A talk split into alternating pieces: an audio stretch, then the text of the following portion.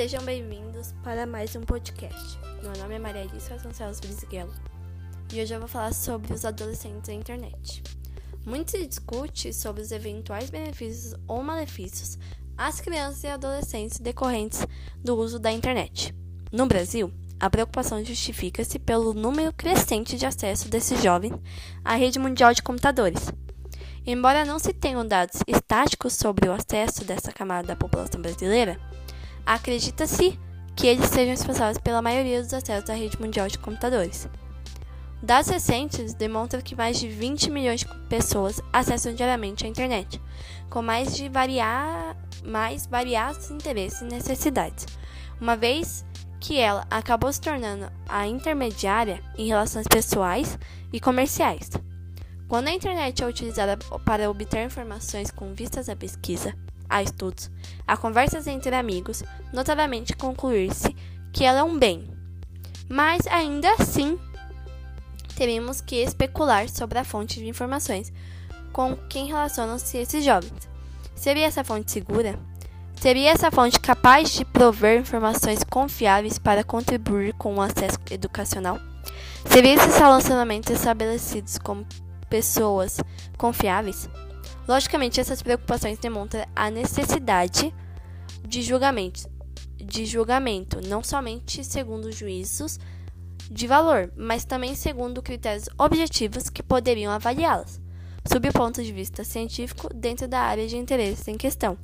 Ou quando não, quem são as pessoas com as quais se relacionam os jovens a navegar a internet? Disso decorre uma outra pergunta: teriam as crianças e adolescentes discernimento para julgá-las? Provavelmente não.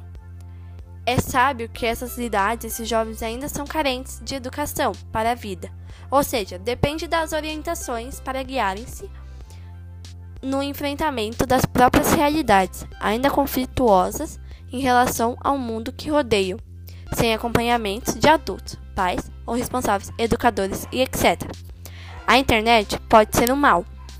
Embora com relativo controle, essas presentes na internet conteúdos indignos e dignos.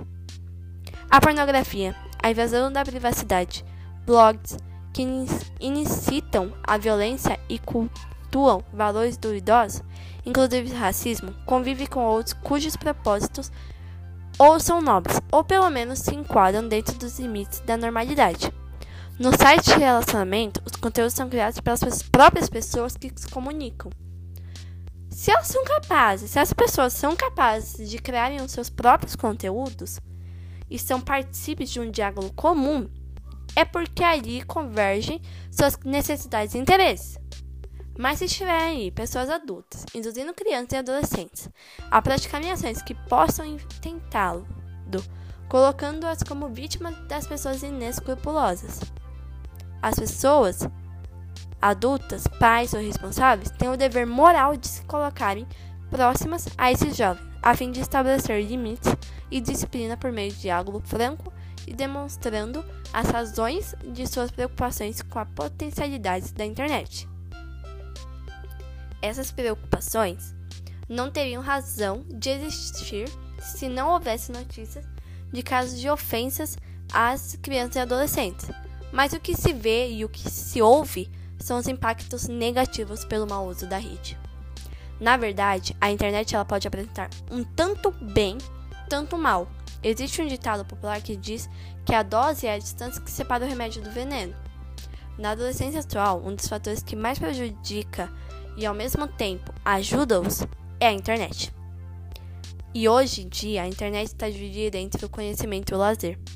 A internet, na parte do conhecimento, é muito útil, podendo encontrar conteúdos do mundo inteiro com um clique, ajudando os internautas desde um trabalho escolar até um teste de doutorado, às vezes rico em detalhes e sempre atualizado. Na parte do lazer, a gente pode achar uma internet chique em música, informações, artes e muito mais. Hoje, a internet, o que mais é utilizada pelos adolescentes e jovens, geralmente são sites de relacionamento, como o Orkut. Mas também tem a parte da internet que está sendo mais, muito utilizada por conta das aulas online. E pessoas na internet têm que. são muito. Elas são muito influenciadas por outras pessoas a fazerem coisas que às vezes elas nem querem fazer.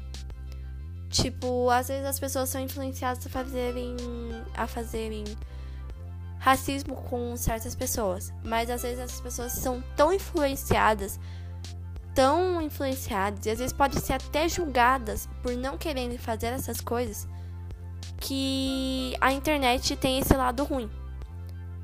E o, e o lado bom que a gente pode ver pela internet, da internet, é que nesse momento difícil com o corona, a internet que ajuda os alunos, as pessoas a terem o acesso às escolas, porque sem as aulas online as pessoas não teriam um futuro.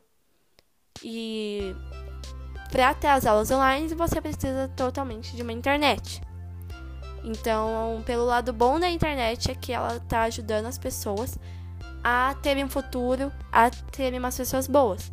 Mas tem um lado bom, que são pessoas que, são, que se colocam na internet para fazerem o mal para certas pessoas, para influenciar certas pessoas a fazerem racismo, a fazerem umas coisas que elas nem querem. Tem muitas pessoas que são tão influenciadas pela internet, que são tão julgadas pelas pessoas que estão na internet, que podem até se matar, que querem se matar, que são depressivas, que sofrem tantas coisas na internet que a gente não tem nem razão que essas pessoas podem já ter sofrido isso. Então, as pessoas que estão na internet estão querendo. Muitas dessas pessoas né, que estão na internet querem o mal de umas pessoas que são boas. Então, sempre julga essas pessoas até tirar a vida dessas pessoas. Aí esse é o lado ruim da internet. O lado bom é que a internet está ajudando nesse momento tão difícil da nossa vida. Ela está ajudando as pessoas a terem um futuro bom, a terem as aulas online. E é isso. Esse foi o fim de mais um podcast.